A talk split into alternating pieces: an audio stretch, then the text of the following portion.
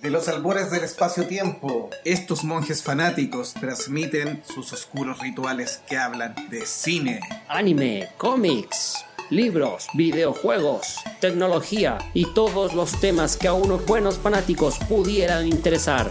Bienvenidos a escuchar a sus locutores, Jovito y Delagun. Bienvenidos a Los Monjes Fanáticos.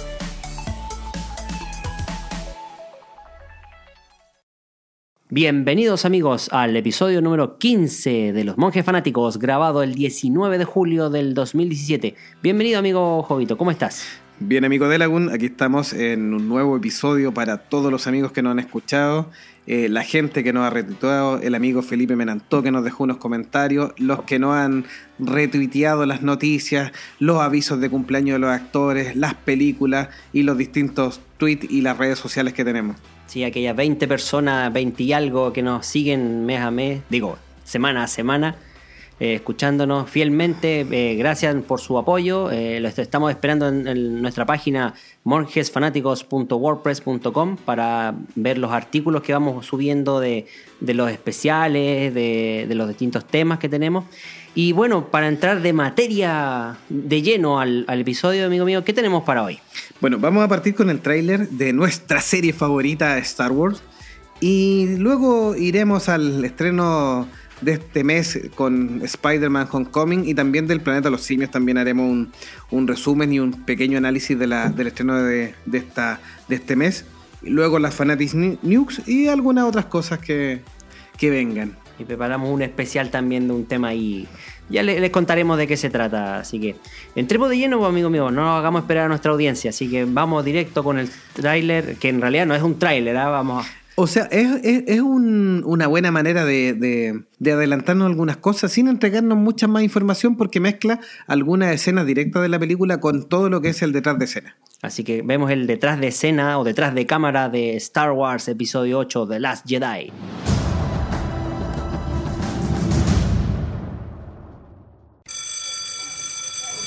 Everybody set. Three, two, one. Action.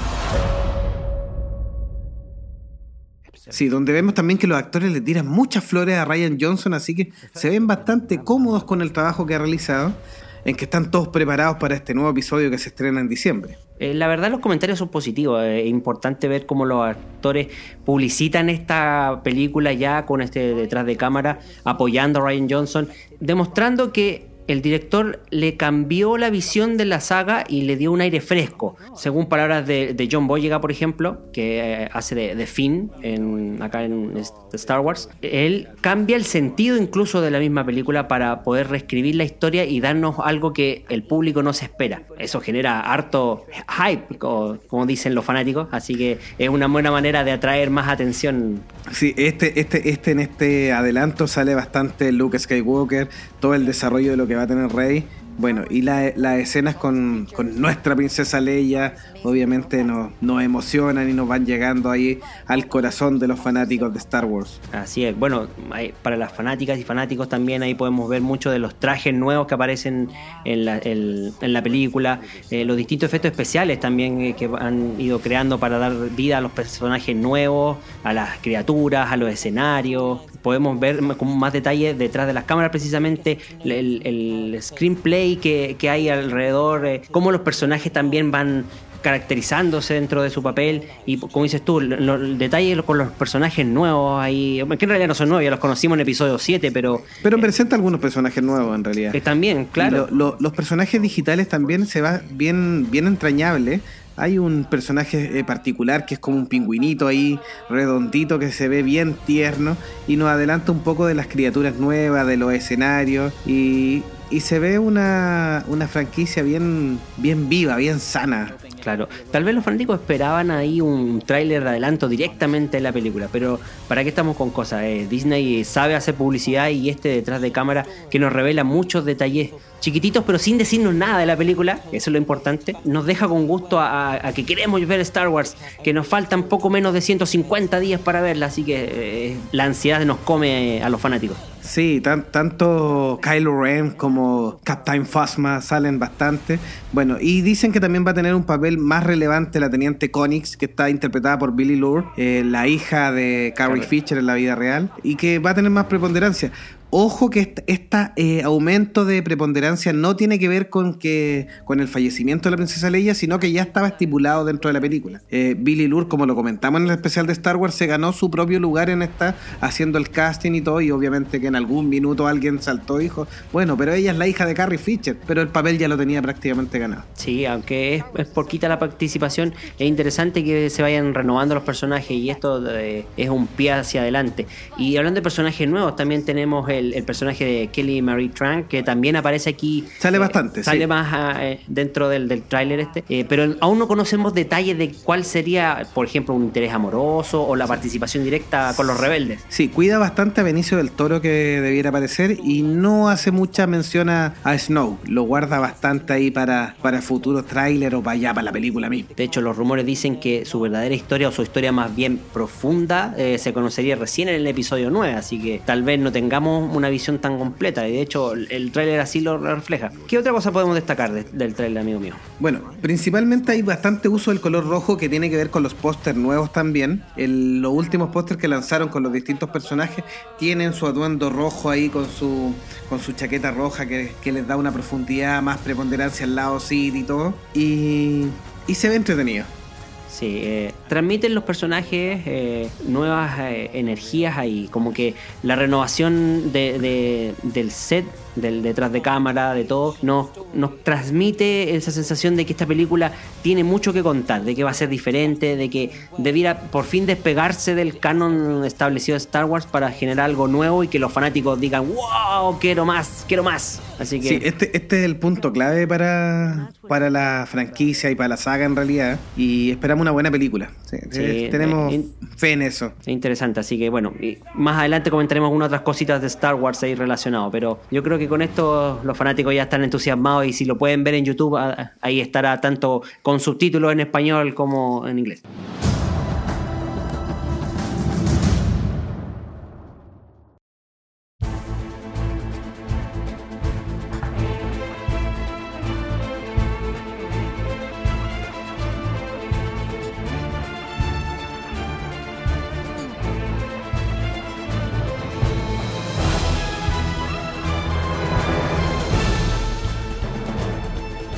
Bueno, y de los estrenos de la semana, eh, tenemos eh, la. Bueno, ya hicimos un especial de Spider-Man que hablamos bastante de la saga y de las películas. Eh, vamos a hacer un comentario cortito de, lo que fue el estreno de Spider-Man Homecoming. O de regreso a casa, más que nada para los amigos. Y en lo posible trataremos de no dar spoilers para que, si es que no lo han visto todavía, se puedan poner al día. Aunque ya creemos que los fanáticos en este minuto ya la vieron, pero en líneas generales es una película entretenida. Nos presenta un, a un Peter Parker, eh, personificado, digamos, actuado por Tom Holland, bastante más millennial, renovado dentro de los nuevos cánones, es más juvenil y, a pesar de haber habido versiones anteriores de Spider-Man, calza bien con el, con el proyecto de, de Avenger, en que Spider-Man siempre fue el héroe juvenil en relación al resto de los otros héroes. Así lo concibió como lo vimos en el especial, como lo señaló Delagun también cuando vimos los mejores cómics de Spider-Man. Siempre se, se, trató de los, los eh, héroes juveniles siempre eran los sidekicks de, del personaje protagonista. Robin con Batman y así otros, otros casos. Y en este caso eh,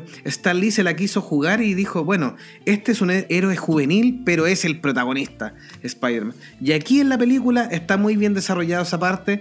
Eh, lo que habíamos comentado en el especial de Spider-Man de la dinámica con su amiguito, el, el gordito de la silla, el ayudante, se da muy bien y está muy bien hecha, muy entretenida y se logra una buena película. Y debo confesar también que el malo de la película es, para mí, uno de los más grandes malos de Marvel, que es uno de los grandes detalles en relación a DC. Tanto en el cómic como en las películas, siempre los malos de DC tenían una profundidad mayor, un mayor desarrollo. En este caso, el trabajo de Michael Keaton, nuestro Batman original también de, Tim Burton, eh, logra un, un, buen trabajo como, como el buitre y desarrolla un personaje con fondo, con justificación de su acto, con desarrollo de personaje, con evolución, es un malo completísimo.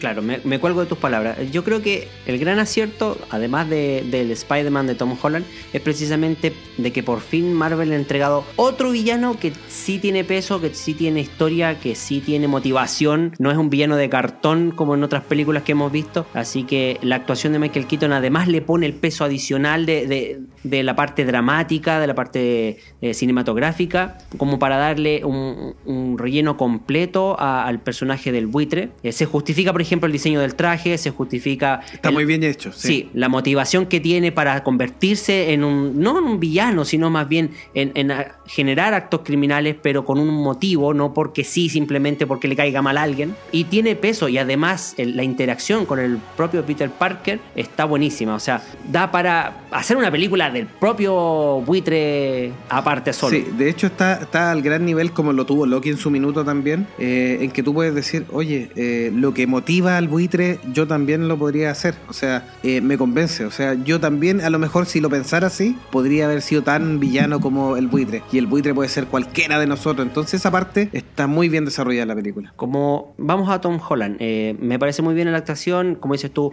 muy eh, actualizada, millennial. claro, y millennial. Calza mucho, pero no quiere decir que, por ejemplo, alguien un poquito mayor o un poquito más, con, que conoce las películas anteriores de Spider-Man, la haya visto, se vaya a aburrir o lo haya encontrado un poco fuera de foco. Es distinto y, y claramente se acerca más al, al, personaje original. Sin embargo, para que, para que estamos con cosas, dentro de los puntos negativos, de repente baja un poquito el ritmo de la película, en el sentido de querer profundizar más en su historia, en este ir y devenir ahí que tiene durante parte de la trama, un poquito como para mantenerlo dentro del, del mundo Avengers, pero sí, eh, dentro igual de la historia de Spider-Man. Ahí hay un cambio de ritmo que en cierto modo de repente como que te descoloca un poquito, le, le quita un poquito de, de, de, puntos a la película en ese sentido, pero no deja de ser entretenida, porque como buenas películas de Marvel eh, aporta con gran humor, aporta eh, un personaje fresco, nuevo que no deja de, de, de, estar en esa línea más graciosa del, del personaje de Spider-Man en sí. Sí, o sea, eh, tiene un buen desarrollo de los personajes. Eh, la tía May también está bien, eh, bien buena, dicen algunos por ahí. No, pero está bien dentro del, del personaje. Positivo, eh, Iron Man sale lo que debe salir, no es excesivo. En los trailers salía como que apareciera mucho más, pero está bien. Cumple las funciones que tiene que cumplir y sale los ratos que tiene que salir sin exceder en la película. Y, y los personajes secundarios también un, buen desarrollo, dándole, jugaron bastante con nuestros sentimientos entre que Zendaya iba a ser más, más protagonista y no, le da el, el papel a, otro interés amoroso de, Peter. Y a mí también ahí creo que Betty Brand es un, un, un punto a favor que sale eh, lo suficiente, pero podemos explotarlo y quizás explote en la siguiente película. Eh, con Angry Rice, que para mí es una muy buena actriz, eh, muy chiquitita, pero muy buena actriz. Sí, claro. De hecho, el tema de, con Zendaya ahí también da una pequeña pista con al final de la película de que algo podría haber. No, no queda claro, obviamente, porque no se trata de, de, revelar qué es lo que va a pasar en, en Spider-Man 2, pero a lo mejor ahí dejan la, la, bola tirada esperando a ver qué puede ser. Sí, de hecho ahí, ahí Marvel jugó con nuestros sentimientos porque ahí vamos a dar un pequeñito spoiler. En algún minuto nos dijo que el personaje Zendaya se llamaba Michelle Thomas y tenía que ver con ser la hija del buitre y finalmente nos cambió un poquitito el sin cambiar el, el fondo completo de la película, pero nos cambió porque a Michelle obviamente la saca y no tiene relación con el buitre, así que ahí nos, nos jugó una mala pasada todas las noticias anteriores y jugaron con nuestros sentimientos. Pero si es por trolearnos, lo único que les puedo decir para no spoilear es que quédense hasta el final, vean la segunda escena post crédito y ahí van a tener un troleo. Eso se los digo sinceramente. Así que yo, mi nota para, para mí, un, un 6, eh, creo que. ¿6 de 7? 6 de 7, sí. ¿Mm? Creo que, como te digo, tiene partes fuertes, eh, muy graciosa, es un Spider-Man fresco, actualizado, es una película dentro del universo Marvel como dentro de, de, de, de, plantilla que tiene Marvel para hacer sus películas, está muy estandarizada, pero a la vez ese mismo estándar es el que le resta notitas, porque la hace muy predecible, la hace muy muy, entre comillas, estereotipada, se parece mucho a, otras películas de Marvel en términos de cómo se desarrolla la historia del superhéroe. Y sin embargo, los puntos fuertes, el villano, La- el, Sí. la- el giro que tiene en la última media hora es espectacular. Ahí yo creo que se roba la película en esa parte. Y mm, por eso mi nota, un Sí, 6. Sí. sí, tanto Tom Holland como Michael Keaton tienen buena dinámica.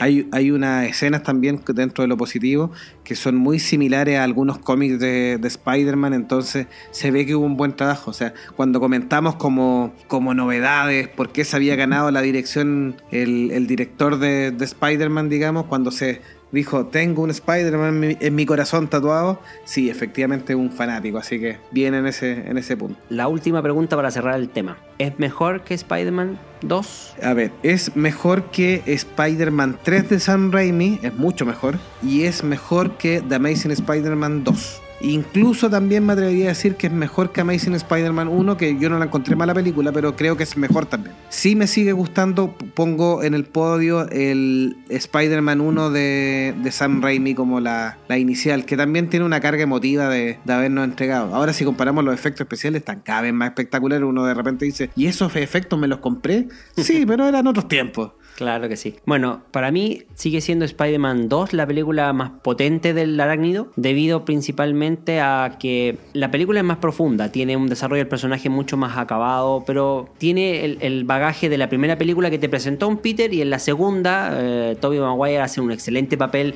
profundizando en, en el- en los matices psicológicos del personaje, es una historia más profunda, el casting con Alfred Molina como el Doctor Octopus. Octopus eh, está genial también, hay una interacción muy potente. Eh, la aparición finalmente de, James Franco, que, hereda el traje de- del Duende Verde, también ahí eh, es importante en ese aspecto y, presenta el, resto de la historia, lo que de- después en Spider-Man 3 se, se terminaría arruinando. Pero para mi juicio, Spider-Man 2 sigue siendo la, la mejor película del arácnido. Después de eso, entraría Spider-Man Homecoming a mí porque me parece más graciosa que la primera. La primera es como un poquito mamona, un poquito eh, más eh, inocentona o, presentando a un Peter Parker demasiado Hmm. inocente, por decirlo de alguna manera, sencilla. Así que en ese sentido, Tom Holland me conquistó más como el Spider-Man gracioso, de- dentro de, de- del, del adolescente que eh, tiene de todo. No se pasa a la punta como Andrew Garfield de ser un adolescente top que de repente adquiere poderes, pero tampoco es tan mamón o tan eh, nerd como el, el de Tobey Maguire en, el- en la primera película. Así que está en el segundo lugar para mí. Sí, muy buena película, esperemos las novedades, bueno, y cuando ya salga en Avengers Infinity Wars, ahí veremos qué, qué más nos presenta.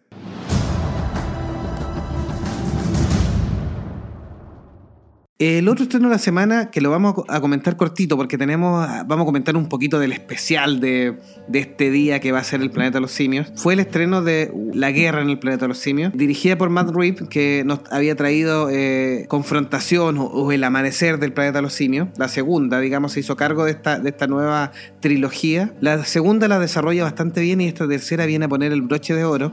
Utiliza eh, elementos grandilocuentes, una historia más media bíblica, el camino también del héroe también clásico lo, lo desarrolla un poquitito ahí. No hace ponernos de parte de, de los simios, encontrar empatía con, esto, con estos simios, de hecho más allá que con, con la misma raza humana que está en vías de extinción, nos, nos encontramos empatizados con estos simios que están también tratando de, de sobrevivir. Es una muy buena película, tiene una muy buena actuación, o sea, Andy Serkis vuelve a robarse el papel como César, el, el trabajo de digitalización es perfecto. Adolece un poco que la acción va más por el lado de la parte humana más que de la parte de los simios. Son un poco de, de historia, pero no, no, no, nos enfrenta bastante al, al, al- dilema. Hace una, una mención honrosa, digamos, a la saga clásica con algunos elementos. No quiero adelantarles mucho porque esta recién se entrenó, entonces todavía hay cosas que pueden ver, pero tiene un, un, un- un elemento ahí de, de homenaje a la, a la saga clásica de los años 70. Y también es importante ¿Por qué es importante? Porque Matt Reeves está confirmado como el futuro director de, de Batman con Ben Affleck y si logra desarrollar una película con el nivel de desarrollo de personaje, el nivel de profundidad, tenemos un- una posible muy buena película de Batman. Así que esperamos eso. También vamos a catalogarla. Yo le pongo un 8,5 de 10, así que se la recomiendo. Lo vamos a analizar un poquitito más con los detalles del Planeta de los Simios, pero esta película ahí comentábamos como dentro de, de los estrenos de la semana, como muy recomendable, en que se cierra y además efectivamente está tratada como que termina la, la trilogía y no tiene ambición de, de continuarla en el corto tiempo al menos. Ah, asumimos que por ahí Fox va a sacar alguna cartita bajo la manga.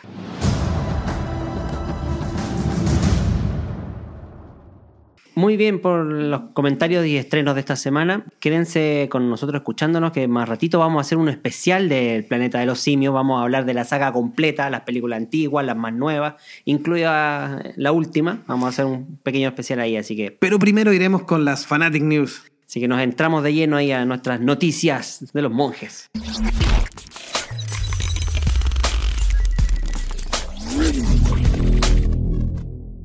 Amigo Dela, ¿con qué tenemos con las Fanatic News? ¿Partes tú? ¿Parto yo? Parto yo, no te preocupes, parto yo, parto yo. Mira, eh, hablando de películas clásicas, ya que estamos, vamos a tocar películas antaño también, la primera noticia que tenemos para los fanáticos, la muerte de George Romero, un gran director de cine, del cine clase B, y para aquellos que son más de eh, cinéfilos y del culto, saben que este director es importantísimo porque eh, él fue el que dirigió la, la, saga de la Noche de los Muertos Vivientes, la cual tuvo muchas películas después, y fue o es considerado como el padre de los zombies eh, modernos, puesto que dio muchas de las características que hoy en día se usan en videojuegos, en otras películas del cine. y en la saga más famosa que es The Walking Dead. The Walking Dead, claro. A cual a todo esto el propio eh, Romero no estaba muy de acuerdo, no, no le gustaba mucho cómo, cómo, estaban interpretados estos zombies. Pero bueno, de todas maneras, su legado perdura eh, no solo con esta película, como les decía, que es un clásico y la pueden ver en YouTube porque está disponible ahí con subtítulos, incluso con doblaje en español. Eh, pero, como les digo, también tiene una saga de películas importantes. Hablemos un poquito de la muerte de, este gran director. El domingo 17 falleció en su casa junto a su familia debido a mm, principalmente a los problemas que tenía de, una lucha contra el cáncer de pulmón que tuvo. Murió a los 77 años. Había sido un director muy reconocido que influyó en muchos otros eh, directores eh, posteriores para hacer películas del tipo B. Demostró que no se necesitaba un gran presupuesto para poder devolverle a los fanáticos las películas de, culto y del miedo realmente. Porque muchas veces, me voy a, detener un poquito en este tema, en esos tiempos las películas de terror muchas veces eran menospreciadas eh, por los bajos presupuestos, los efectos especiales mediocres. Eran totalmente consideradas como películas malas, digamos. Claro, y la gente iba más que nada a pasar un buen rato agradable, a reírse, a burlarse del tema. Y su obra La Noche de los Muertos Vivientes marcó un hito, tanto en el desarrollo como en el coste de la producción que tuvo, el éxito que tuvo, y además que él siempre la trató y siempre la hizo señalar como una obra que incluía horror, pero que tenía una crítica social y política muy importante. Esto se ve de hecho en el protagonista, que eh, el protagonista es un afroamericano, que al final de la película igual termina muriendo, o sea, hace todo un, un evento eh, dentro de la trama, es el héroe probablemente tal, pero al terminar muriendo también hace ahí el comentario político ah, del momento. Sí, es el inspirador también de, la, de las grandes historias de zombies actuales. Zack Snyder fue uno de los que tributa a, Romero, que lo vemos bastante en el universo ese. Eh, Fran Darabont también por el lado de The Walking Dead. Y algunos otros que también eh, tributaron indirecta o indirectamente. La saga Resident Evil también le debe bastante a. No solo en las películas, sino que estamos hablando de los juegos. Tiene una base también en esto, en zombies, así que hay, mucho, mucho que entregar. Y él fue dirigiendo películas, no solo se quedó con El Amanecer de los Muertos Vivientes, sino que filmó tres o cuatro películas más de zombies que lo fue expandiendo hasta incluso los últimos años. Sí, mira, tenemos, después de La Noche de los Muertos Vivientes, tenemos El Regreso de los Muertos Vivientes, que la filmó en, el, en 1978. Está después El Día de los Muertos, el 1985. La Tierra de los Muertos Vivientes, que la filmó ya el 2005. El Diario de los Muertos en el 2007 y La Resistencia de los Muertos en el 2010. Y se presume, dentro de las noticias que se han sabido en los últimos días a raíz de su muerte, que tenía al menos cuatro guiones más para posibles películas a futuro. Pero bueno, nunca sabremos bien ahí qué, va a pasar. O tal vez sí sepamos qué pueda pasar en el futuro con, con, George Romero. Y por último, como para entender la importancia de este director famoso, es que en la época de, de que se filmó La Noche de los Muertos Vivientes, también estaba eh, Psicosis de Alfred Hitchcock, que se filmó en el año 60, y La Semilla del Diablo de Roman Polanski. Esas tres películas que hablamos son los pilares fundamentales de todo el cine de terror actual, el moderno. Así que para que vean ustedes cuál es la importancia que, tuvo eh, George Romero dentro del cine y en el género del miedo y el terror. Así que esperemos que vuelva a la vida como sus creaciones en algún minuto, pero obviamente con el desarrollo de su guion en alguna película. Otra Fanatic News que tenemos es eh, la aparición de, o la nueva renovación del Doctor Who. Es la reencarnación número 13 que ya está avisada y estaría interpretada por la actriz Jodie eh, Whittaker, que eh, reemplazaría a Peter Capaldi. Y dicen que, bueno, la renovación sería para el especial de Navidad, donde sería el último capítulo de Peter Capaldi, y mostrarían parte de esta nueva reencarnación y partiría ya eh, lisa, lisa llanamente en el 2018 como, como la nueva Doctor Who, que sería la primera mujer que toma el, la posta, digamos, de, del Doctor. Claro, sería el treceavo o treceava en este caso Doctor Who, de una serie que partió por los años 60 y pero que tuvo un lapso más, o menos importante desde el 95, si no me equivoco, hasta el 2007 o 2000 y algo. Que, 2005, sí. 2005, ¿verdad? Que no se había emitido. Y esta sería la décima temporada de la versión moderna que, que va del Doctor Who, en la cual tuvo bastante éxito. Y el anuncio lo hizo la BBC luego de la final de Wimbledon el domingo pasado. Así que una muy buena noticia. Yo di eh, Whittaker la podemos ver en, films como Broadchurch eh, y en algunos capítulos, en un capítulo especial que dice que el mejor de la, de, la, serie, Black Mirror. También aparece en la película Attack the Block, donde aparecía nuestro John Boyega, parte de Star Wars, así que también ahí... Eh, participa en esa actividad. Siguiendo la tradición inglesa, es una actriz inglesa para interpretar al doctor, así que esperamos que todos los Jovians eh, se hagan parte de esta nueva encarnación. Así que, bueno, mucha suerte para ella y estaremos esperando esos nuevos episodios. Y en otra Fanatic News seguimos con temas de cómics y ya que estamos en la era dorada de, del cine y las series de cómics y superhéroes, eh, Netflix anunció que va a ser una serie basada en el cómic de Dark Horse eh, de Umbrella Academy, que es un, cómic relativamente reciente basado en, eh, o sea, escrito y dirigido por Gerald Way y ilustrado por Gabriel Bra. Esta, esta cómic se pasa, empezó a publicarse en el 2007 bajo, como les decía, la editorial Dark Horse Comics y eh, más que nada sobre una familia disfuncional de superhéroes que deben trabajar juntos para resolver el misterio de, la muerte de su padre, lo cual entre comillas hace que este grupo mm, disfuncional se, vaya desmoronando y vaya teniendo problemas y dificultades entre ellos. Son siete personajes principales, entre los cuales tenemos a Space Boys, que es el líder de este grupo, es el, el que tiene que llevar el peso de mantener a esta familia reunida. Eh, el rumor, que es una mujer capaz de realizar, o mejor dicho, algo así como Scarlet Witch, de, convertir en, en, realidad aquellos sueños eh, o aquellos eh, rumores que le llegan a, a su oído, y que eh, luego de, dejar a su familia probablemente tal, vuelve al redil a, tratar de unirse a, sus hermanos. Está también uno de los difuntos miembros que se, llama, se llamaba El Horror, que es uno de los hermanos que es recordado solamente en una estatua dentro de esta academia.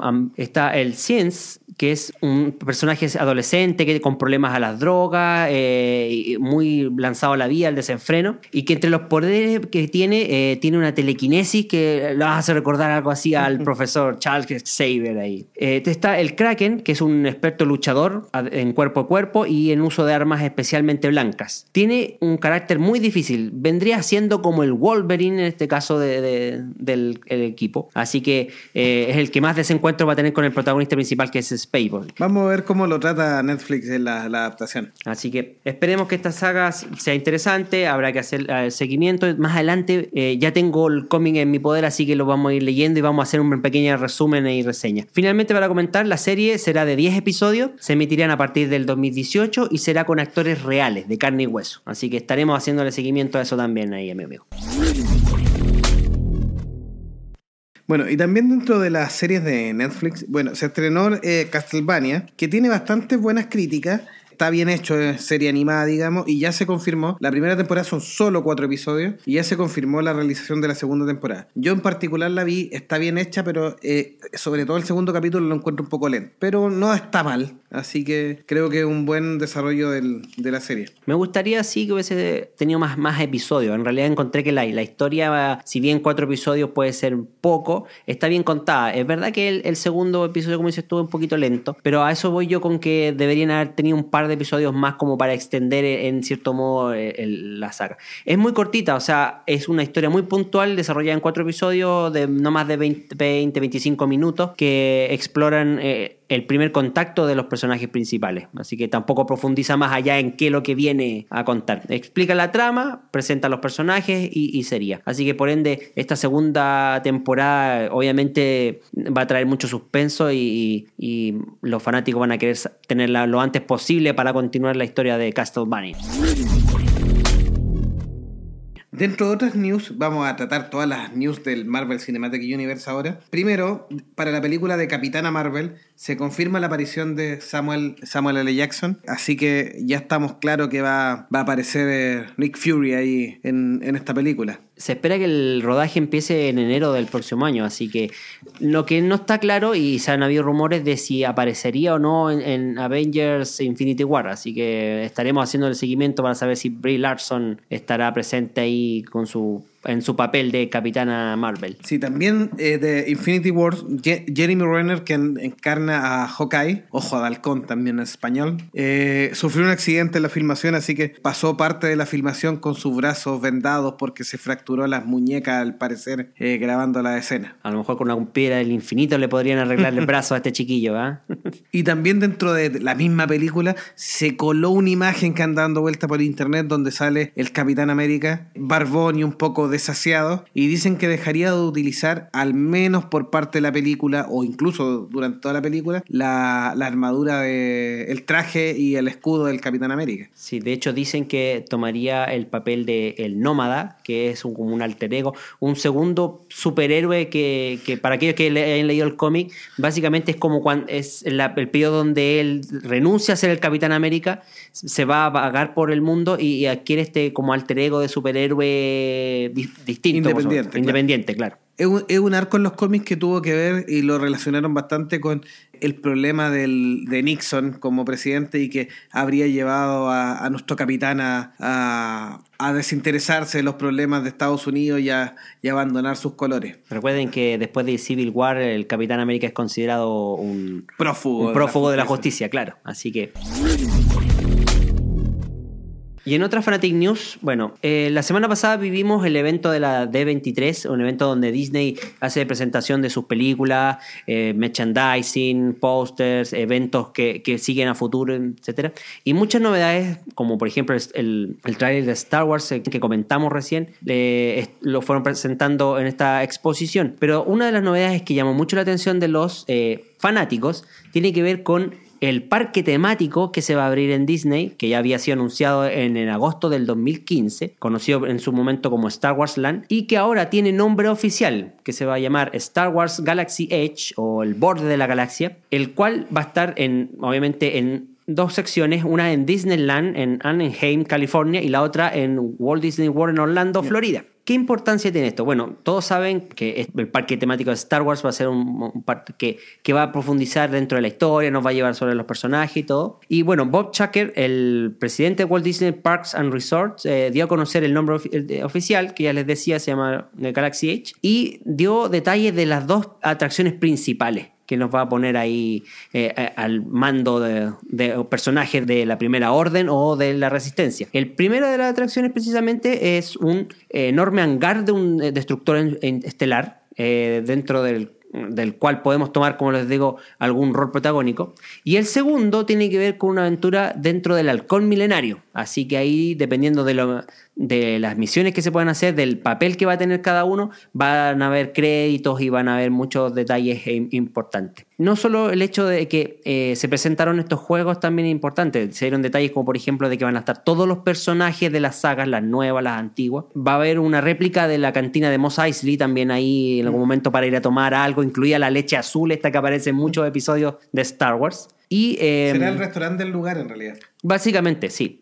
Y otro de los temas que, llamó mucho la atención es el, el, hotel principalmente, el hotel temático que va a tener Star Wars, en el cual eh, cada huésped va a tener un rol. Eh, a diferencia de otros hoteles, o por lo menos dentro de los resorts temáticos, este además te va a hacer participar dentro de una historia dentro del mismo hotel. Este hotel va a simular una nave espacial, por ende vas a tener vestimenta del lugar, vas a tener un rol ahí importante, eh, va a simular una nave intergaláctica y vas a poder vivir una historia que va a estar predefinida al momento que tú llegues a registrarte. Y este hotel va a abrir sus puertas en el año 2019, poco después de, del estreno ahí del parque Disney en Anaheim. Así que los fanáticos ya están pidiendo... Shut up and take my money. Claro que sí, ya están ahorrando sus dolarucos para poder ir a viajar y conocer esta experiencia. Finalmente, también tenemos un juego de realidad aumentada para móviles que van a utilizar gafas de realidad virtual y que vamos a poder ponernos en el papel de un Jedi eh, usando nuestro teléfono y estas gafas para poder interpretar a un Jedi en entrenamiento. No se dieron muchos detalles ni un tráiler, pero como les digo, ya el hype al respecto ya ha inundado las redes sociales para los fanáticos. Y para cerrar nuestra Fanatic News, la adaptación del libro Ready Player One, que está llevada por Steven Spielberg, nos informó además de entregar unas primeras escenas ahí de cómo se van a conectar. Este narra la historia clásica y tiene muchos elementos de los 80, digamos. Nos presenta también un cambio en que John Williams, que inicialmente iba a trabajar con Steven Spielberg en la musicalización de la película, finalmente no participaría y se va a pasar al compositor eh, Alan Silvestre que para los que lo conocen o para los que no lo conocen es parte de la música de Volver al Futuro. Entonces está muy en boga con, el, con la música y con el ícono de los años 80. Así que elementos que dicen que también están considerados dentro de esta novela y, y que debiera estrenarse también en 2018 porque inicialmente iba para este año, pero al parecer quisieron esquivar también la fiebre de Star Wars y lo estarían tirando ya para después de marzo del 2018. Bueno, y esas fueron, fueron nuestras Fanatic News.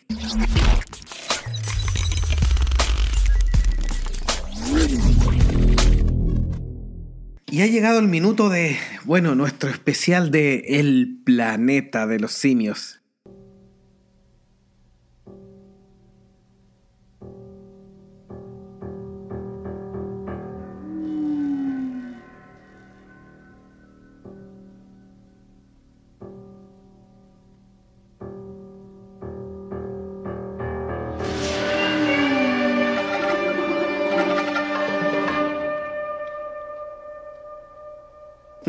Vamos a partir eh, dando un poquito de detalles de las películas.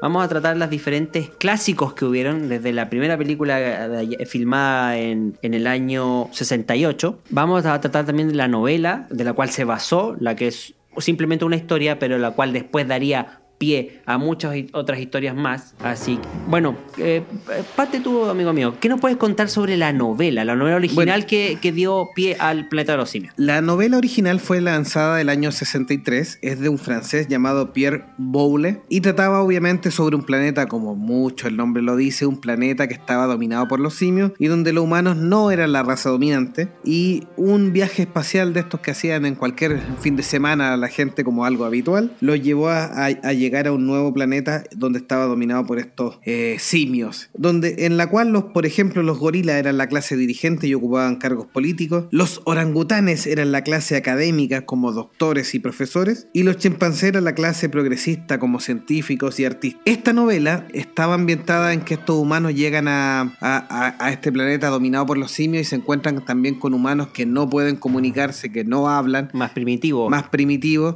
La novela está ambientada también, a diferencia de las películas antiguas, con un planeta que es mucho más similar a, la América o a la Europa del siglo XX, con el uso de autos, maquinaria, etc. Ya que va a diferir un poco cuando ya lo lleven a la adaptación al cine. Y esta novela sería el punto inicial de El planeta de los simios. Y una de las primeras novelas distópicas que ya están tan en boga en el último tiempo con la saga... ¿De Valerian, por ejemplo?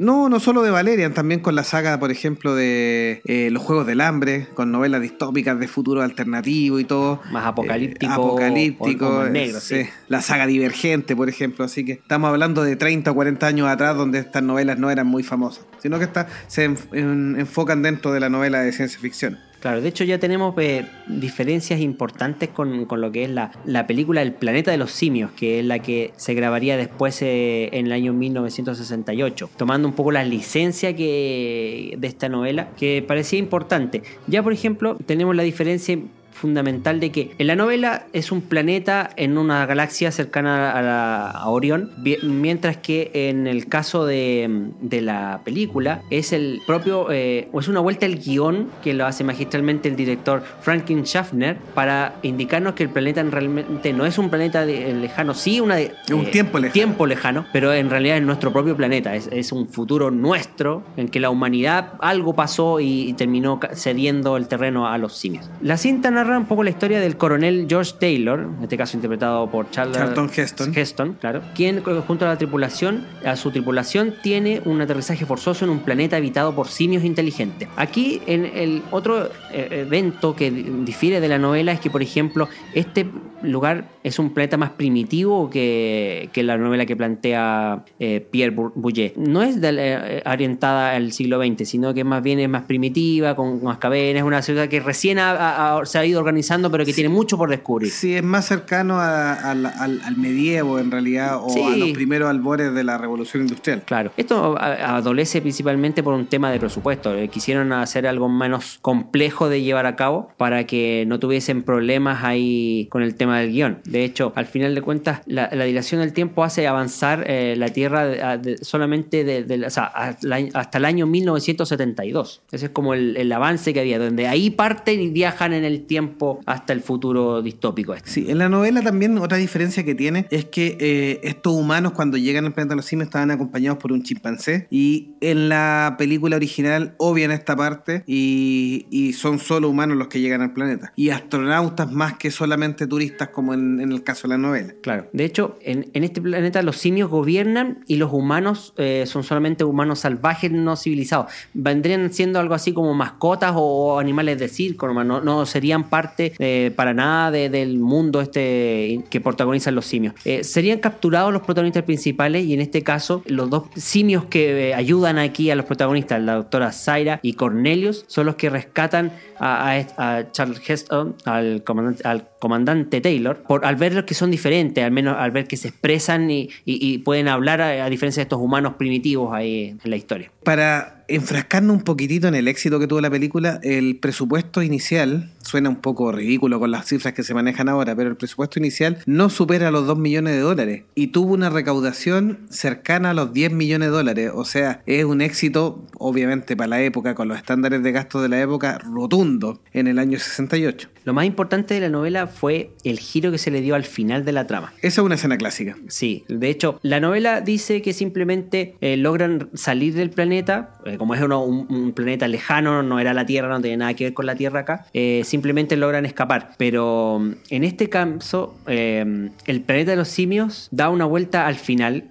cuando eh, se puede ver que el coronel Taylor alza la mirada y al encontrarse en esta playa desierta ve los restos de lo que es la estatua de la libertad. Y ahí deduce claramente que es la tierra propia, que es nuestra tierra, y que algo pasó en un periodo de tiempo que llevó a estas consecuencias. Esto es una imagen icónica, como dices tú, y un giro que al final de cuentas difiere bastante de la novela y que permite las secuelas posteriores con un poco más de coherencia al respecto. Sí, sería en el año 70 donde vendría la continuación llamada en español El regreso al planeta de los simios o Beneath the Planet of the Apes, en el cual vuelven a convencer la productora a la participación de Charlton Heston, actor que pone una de las condicionantes que dice, ok, yo vuelvo a participar, pero esta historia acaba acá y la terminamos con, con Crece. O sea, de hecho su personaje quería que muriera, esa era la idea. Fox, obviamente, para contar con la actuación de Heston, le dice, sí, sí, no hay problema. Claro que sí. Con los dedos cruzados atrás.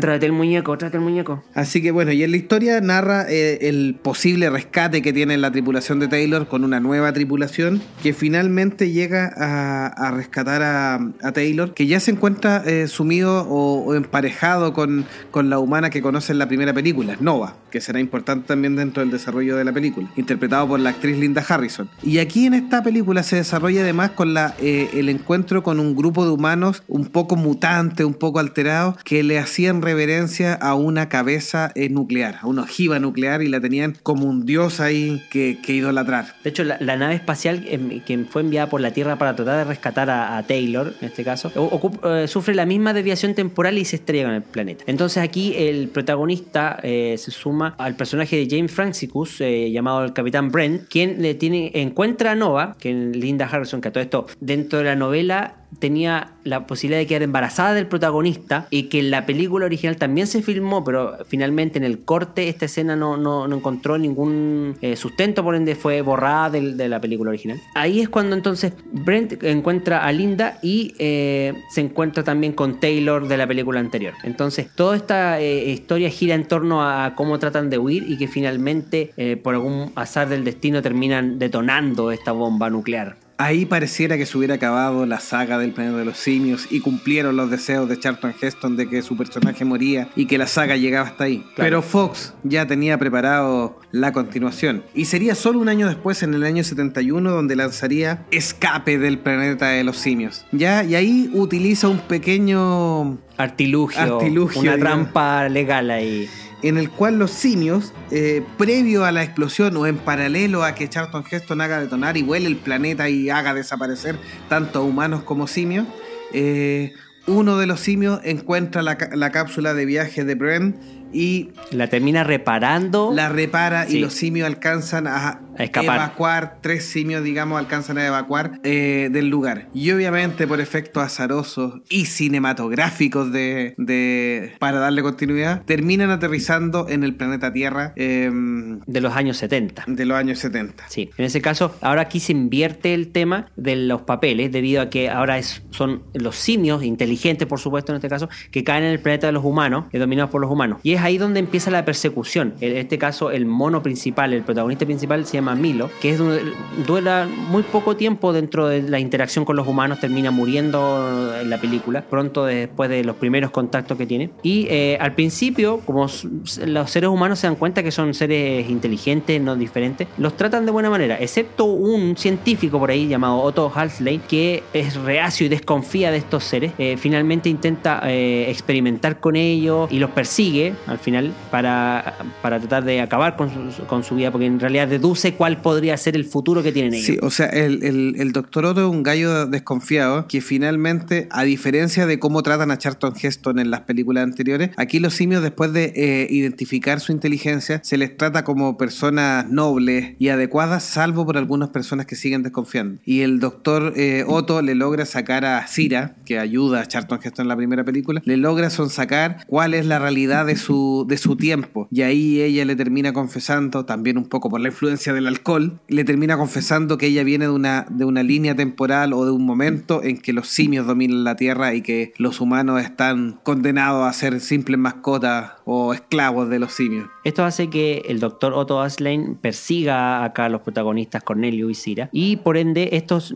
chimpancés o simios en este caso se esconden en un circo para intentar eh, disimular su apariencia. Ahí es que tienen un hijo, ambos, eh, pero viéndose alcanzados en algún momento por el villano de esta película, deciden reemplazar a este hijo recién nacido Sí, lo, por un lo simio. sí, lo ayuda el dueño del circo Armando, que está Armando, interpretado sí. por el actor Ricardo Montalbán, y le entrega un simio normal, no, no inteligente, digamos. Claro, y en ese sentido ahí cuando los logran capturar a estos padres, matan a los dos hijos y al... A y los al- padres. Pero a los padres y al hijo de, a- de ambos, al supuesto hijo de ambos. Pero en realidad termina la película en- enterándose Armando, quedándose con el simio inteligente a cual le pone nombre César. Y esta tercera película desembocaría en una que tan solo en un año después, o sea, Fox estaba bien preparado para hacer sagas continuas, para aprovechar las maquetas, los maquillajes y El las dinero, el contratas y dinero. todo, con, conquistan el planeta de los simios. Dirigida por J. Lee Thompson, y ella sería la cuarta película de la franquicia. Claro, aquí ya eh, básicamente hay una rebelión de los eh, simios contra los humanos. Y esto es porque en, el, en este punto de la película hay, eh, hay una enfermedad que ataca a los eh, humanos, perdón, a las mascotas de los seres humanos y se mueren tanto los perros como los gatos. En este caso, ya aquí los humanos, en cierto modo, para suplir esta carencia, empiezan a adoptar a, los simios como mascotas. Luego de adoptarlos, los terminan utilizando para trabajos de fuerza o, en trabajos menos... Eh, terminan esclavizándolo, tal cual. Sí, aquí hay una de las críticas políticas porque obviamente lleva mucho a, pensar en los simios como en, la raza afroamericana y sus problemas de esclavitud que, sufrieron. Claro, dentro del contexto de la película estamos hablando del Estados, de Estados Unidos de 1991 y que eh, desde el punto de vista de, las, de los tiempos solamente transcurrieron más o menos 10 años de, el, periodo que eh, Armando eh, se encarga de César y termina siendo después más adolescente. Sí, adelantándonos un poco la película del 2011, Rise of the Planet of the Apes, tomaría algunos elementos de esta, de esta película en particular. Sí, hay una escena importante, por ejemplo, en donde eh, ya después de ocurrir una rebelión, donde César le, enseña a los simios a defenderse, a utilizar las armas, a una comunicación más básica. Hay una escena importante donde dice que eh, dentro de la matanza César detiene eh, la matanza y, declara, el destino es la voluntad de Dios y el destino del hombre es ser dominado. Es la voluntad de Dios que ellos sean dominados con compasión y comprensión por lo tanto, expulsen su venganza. Esta noche hemos visto el nacimiento del planeta de, los, simios. Es una escena clásica y una frase, pero con un poder fundamental. Que esta, esta película en realidad sirve como nexo porque ya estaba desarrollada para caer en la, en la quinta película, también dirigida por el mismo J. Lee Thompson, llamada Batalla en el planeta de los simios del año 73. En esta secuela ya eh, hay una revolución eh, importante donde César eh, sigue siendo cabecilla de los, del lado de los simios. Aquí César, interpretado por el actor Roddy McDowell, trata de establecer y, cultivar un poco la paz entre humanos y simios. ¿ya? Sin embargo, podemos ver algo de la traición que hay por el lado de los gorilas, en este caso un gorila llamado Aldo, interpretado por Claude Arkin, es quien desconfía de las intenciones de César y piensa que a lo mejor este los quiere traicionar. Entonces es ahí donde se provoca un, conflicto importante. Hay una pelea ahí también con, con, César en ese aspecto, que finalmente provoca el derrocamiento de, del líder, en este caso al matar Aldo al, al hijo de César Cornelio.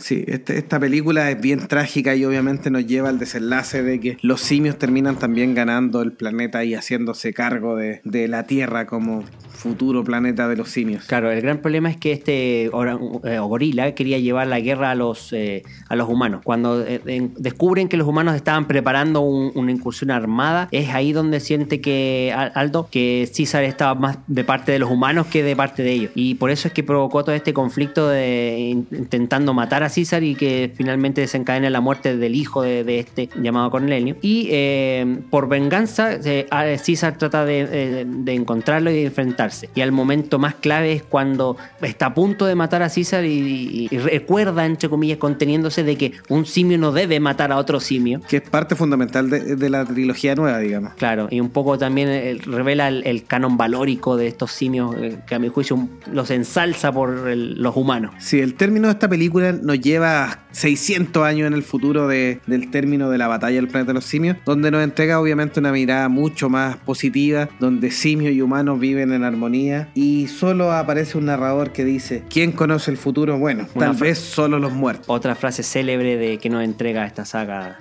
el planeta de los simios. Y de ahí nos vamos a un salto dentro de las películas y nos cambiamos a una serie de televisión que se, se dio en el año 74. Sí, una serie que emitió la CBS que, narraba de nuevo, el, tenía mucho eh, similitud con la primera película del planeta, que son unos astronautas cayendo en un planeta de los simios y tratando de, de escapar. La serie tuvo solo 14 capítulos de duración de 45 minutos cada uno. La trama más o menos es así. En el año 80, una nave de la NASA da un salto en el tiempo estrellándose en un planeta desconocido habitado por simios y humanos, eh, pero donde los simios son los dominantes y los humanos son una especie muy primitiva. Entonces, de los tres astronautas que viajaron originalmente, solo sobrevivieron dos: eh, Alan Birdon, interpretado por Ron Harper, y el comandante Peter, Burke, interpretado por James Norton. Ambos astronautas son descubiertos por los simios y este y un orangután conocido como el Dr. Sayus y el general Urco, quienes ordenan su ejecución. Pero finalmente eh, un chimpancé llamado Galen eh, desconoce a estos tipos, descubre más o menos su origen y los ayuda a escapar.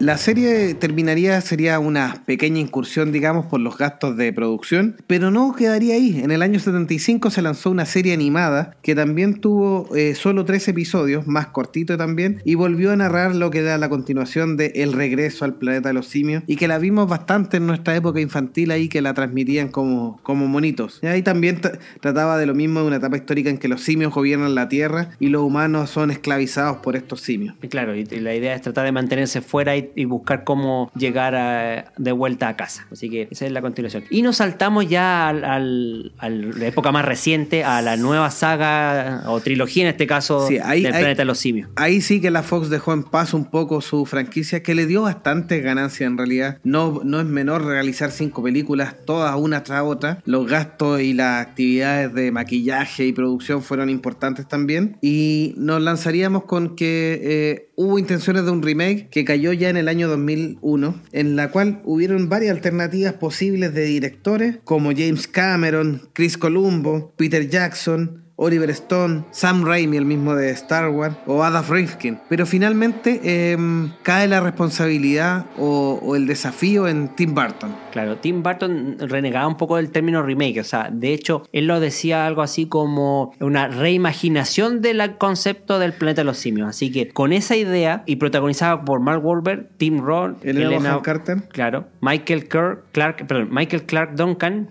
eh, Paul Giamatti y Stella Warren. Warren claro. Hicieron una, cinta que cuenta la historia del astronauta Leo Davidson, quien tiene un aterrizaje forzoso en un planeta habitado por simios inteligentes. Estos simios tratan a los humanos como esclavos, pero con la ayuda de la hembra llamada Ari, Leo inicia una rebelión. Leo había eh, seguido a un chimpancé eh, llamado Pericles. Pericles. que era parte de su, del viaje con el que hizo. Eh, y que trabajaba como parte de, entrenándolo en, el viaje, en, la asistencia de la nave que, tripulaba. Sí, la nave de estación espacial estaba con una investigación con, simios y estaba llena de estos simios y Pericles era el más cercano a Leo. Claro, de hecho, eh, en este viaje caen en el Vortex eh, que los traslada a esa diferencia temporal ahí. Así que bueno, luego descubre que el planeta está siendo conquistado por los simios y trata de volver. Y es ahí cuando vuelve, eh, donde se da un poco un final más distópico y bastante extraño, para, por decirlo así, que en realidad terminó por no gustarle ni a los fanáticos ni a la crítica. Sí, trata de hacer el, mismo homenaje o, escena icónica de la clásica, digamos, con la Estatua de la Libertad, pero aquí es cuando Leo logra volver, que encuentra que la estatua de Abraham Lincoln ha sido sustituida por la del general Tate, digamos, mm, que era uno de los generales del planeta los simios. Y en vez de acercársele humano a ver cuando la nave aterriza en esa zona,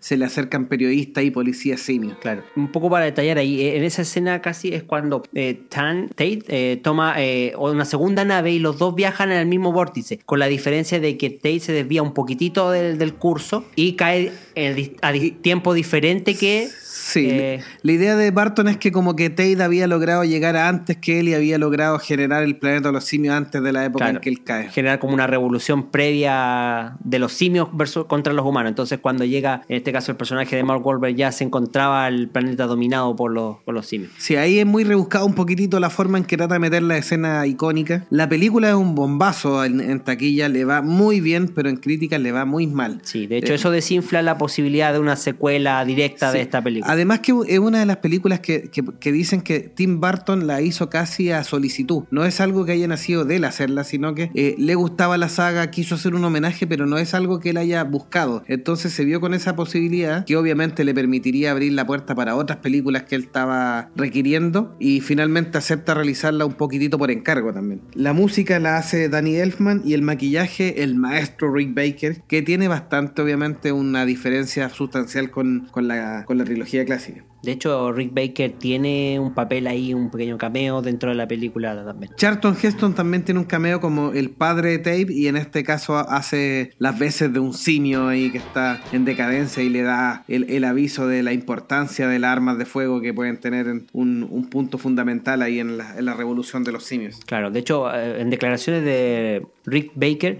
eh, hace alusión a que había un segundo guion, que en realidad era el primero, que no les pareció para, a ninguno de la producción muy coherente, muy lógico, tratando de tomar ideas de la secuela, de la, perdón, de las películas originales, pero que finalmente tampoco cuaja y que desecharon completamente para la producción y haciendo un, reescribiendo un guion basado en la película original de Schaffner, es que mm, sale esta película que en realidad no quedó tan bien a mi juicio. Sí, lo positivo es una buena película de acción, el maquillaje está notable, la actuación de Tim Roth, la actuación de Tim Roth también como, como el general Tate también es importante, Michael Clark Duncan, pero lo muy negativo es que la película como que eh, Leo trata de salir a como de lugar y le importa un cuesco lo que pase con, el, con los simios y con los humanos que están ahí, incluso hasta con su propio Pericles que primero sacrifica la vida para salvarlo y después me importa un cuesco, me quiero ir de acá. Sí, como que traiciona finalmente la moral y la, misma línea de la película en, ese aspecto. Y con el final intentando dar una secuela que tampoco se leía fácil de entre líneas. O sea, tú lo dijiste, cuando veíamos el final ese donde aparecía Abraham Lincoln, que era un, otro simio, en realidad eh, quedas diciendo, pero a ver, me perdí de algo, algo me perdí. Y, quedas ahí como... Muy rebuscado. Sí, en realidad, muy rebuscado. Pero Fox no se quedaría ahí. Pasarían 10 años, sí, después del intento de Tim Burton, que obviamente, volvemos a decir, tuvo una ganancia económica muy importante. Cuando saldría Rise of the Planet of the Apes, que el éxito del anterior, el no querer hacer una secuela por Tim Burton, le daría mucha libertad al director Rupert Wyatt de crear una película eh, en que no fue presionado para lograr un gran éxito. Casi como que le dijeron, ya, ok,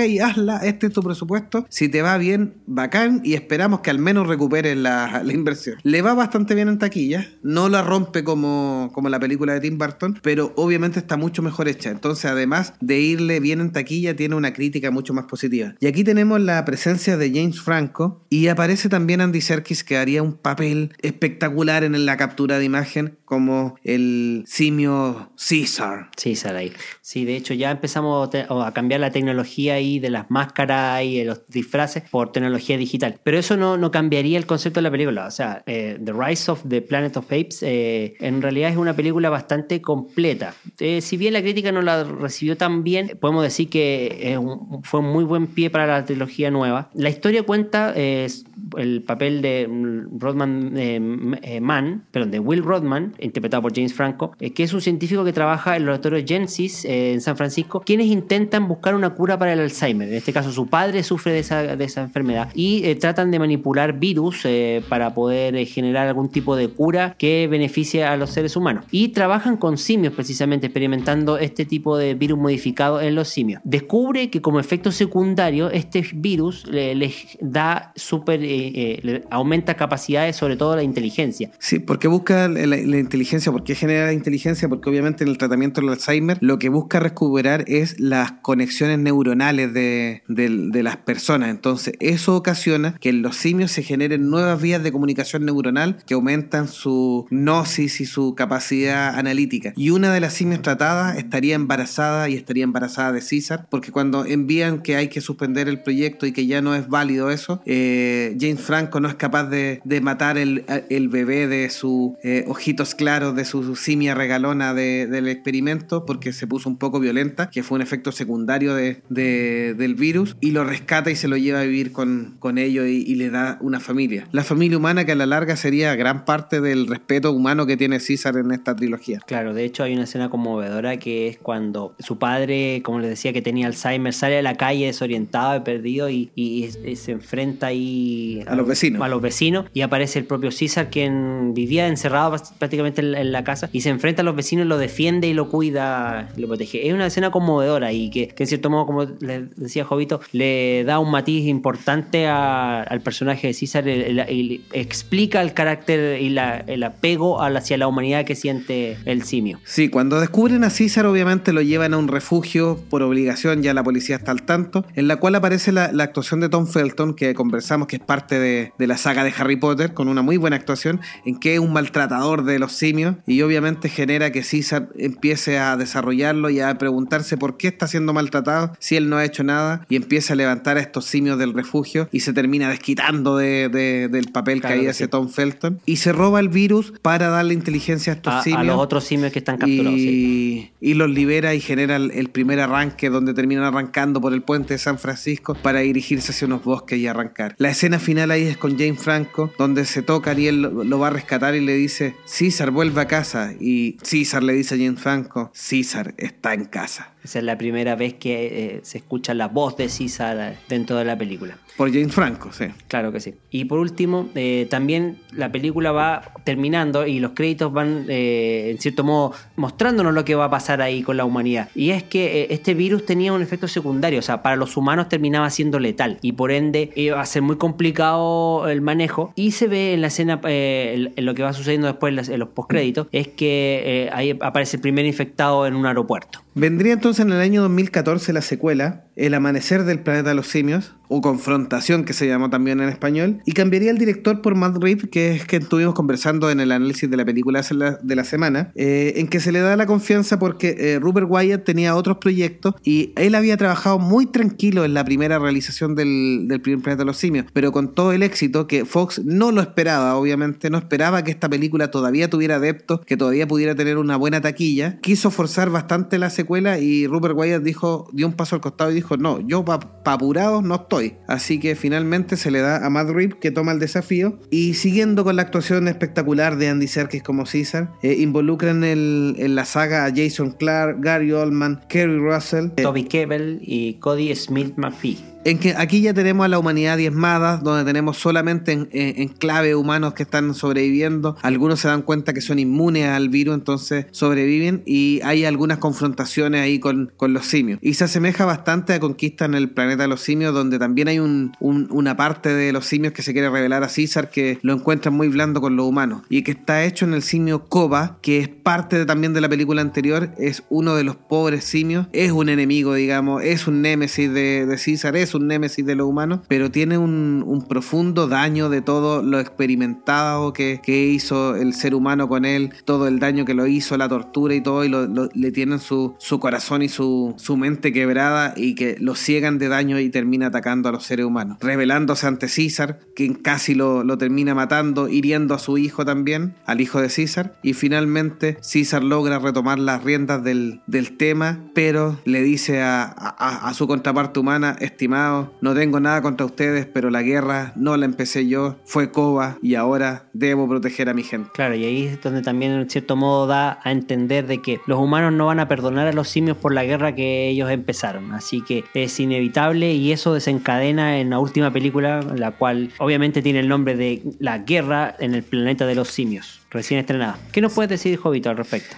Para complementar lo que ya vimos en, el estreno de la semana de que es muy recomendable ir a verla, dirigida por Matt Reeves, vuelve a aparecer Andy Serkis y se enfrenta al coronel interpretado por Woody Harrelson, que obviamente es toda la némesis humana de la guerra, está desarrollado la guerra y tiene alguna, alguna sutileza en relación a esta palabra, pero llegamos al punto culmine entre que nos muestra el desarrollo de eh, los simios enfrentándose a los humanos y también los humanos contra los humanos. Así que mm, eh, sufren pérdida inimaginable en, ambos bandos de los simios y deben generar la última batalla épica por ver quién se queda, quién sobrevive y quién será el próximo dueño de este planeta. Y como bien lo dice esta saga, para no contarles más spoiler, les recomiendo, es una muy buena película, tiene también alguna homenaje a la, a la saga clásica y les puedo decir que cuando termina esta trilogía, que termina bien hecha, el futuro nadie le sabe, tal vez solo los muertos, como dice el planeta de los simios. Espero, muchachos, que les haya gustado este especial del Planeta de los Simios, un poco haciendo honor a la película recientemente estrenada, a los fanáticos que siguen esta novela, las películas, las series animadas y demás. Así que mm, creemos que no va a ser la última película del Planeta de los Simios, al contrario, muy probablemente haya tal vez algún spin-off o, se derive en algún nuevo giro dentro de la trama de César y, compañía. Amigo mío, eh, un gusto nuevamente estar contigo. ¿Algo más que quieras comentar? No, eh, toda la información de, de Spider-Man, de lo que hablamos en el especial de Spider-Man, de Wonder Woman y del Planeta de los Simios está en la página de monjesfanáticos.wordpress.com y también comentarles que eh, parte de lo que comentamos en el especial de Wonder Woman también se viene una película de William Marston y, Wonder Woman, donde se narra la historia de, él con su relación con sus dos mujeres, que lo comentamos bastante en el podcast y, también está en nuestra página web, así que ahí lo pueden ver. Salió el primer tráiler, no lo quisimos comentar como tráiler dentro de, de este podcast, pero es bastante interesante y se ve una muy buena película eh, con el creador de Wonder Woman. Y está hecho, digamos, siguiendo la, la olita, fue muy hecho en muy buen momento el que, el que quiso hacer la película del creador de Wonder Woman, aprovechó y también se jugó la ficha que la película le iba a ir bien, porque obviamente le va a beneficiar a que los fanáticos estemos pendientes de esta película biográfica del creador de Wonder Woman. Como ya dijimos, tiene varios detalles interesantes, así que será una película que tendremos que ver para comentarla también. Bueno, eh, sigan nuestras redes sociales, estamos en Twitter, en arroba monjes fanáticos, así que esperamos comentarios eh, del podcast, del episodio, así que les parece. Y si tienes algo más que aportar, yo creo que sería todo por hoy. amigo. No, un saludo que lo dejamos para el final para eh, Felipe, para Rex, que me acompañó a ver ahí el planeta de los simios para poder estar bien al día, para poder comentarlo en el episodio de hoy día. Así que te dejé para el final, estimado Pero no te y maldito amigo Rex. Maldito gusano. Muy bien, amigo mío, gracias por escucharnos. Recomiéndenos a sus amigos si es que les ha gustado este podcast. Nos escuchamos la próxima semana en otro nuevo episodio del podcast Monjes Fanáticos. Hasta pronto. Hasta la próxima semana. Chao, chao.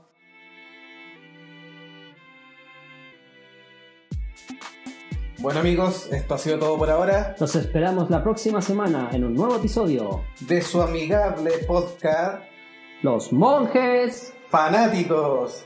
Chao amigos, se despide Jovito, que tengan buena semana.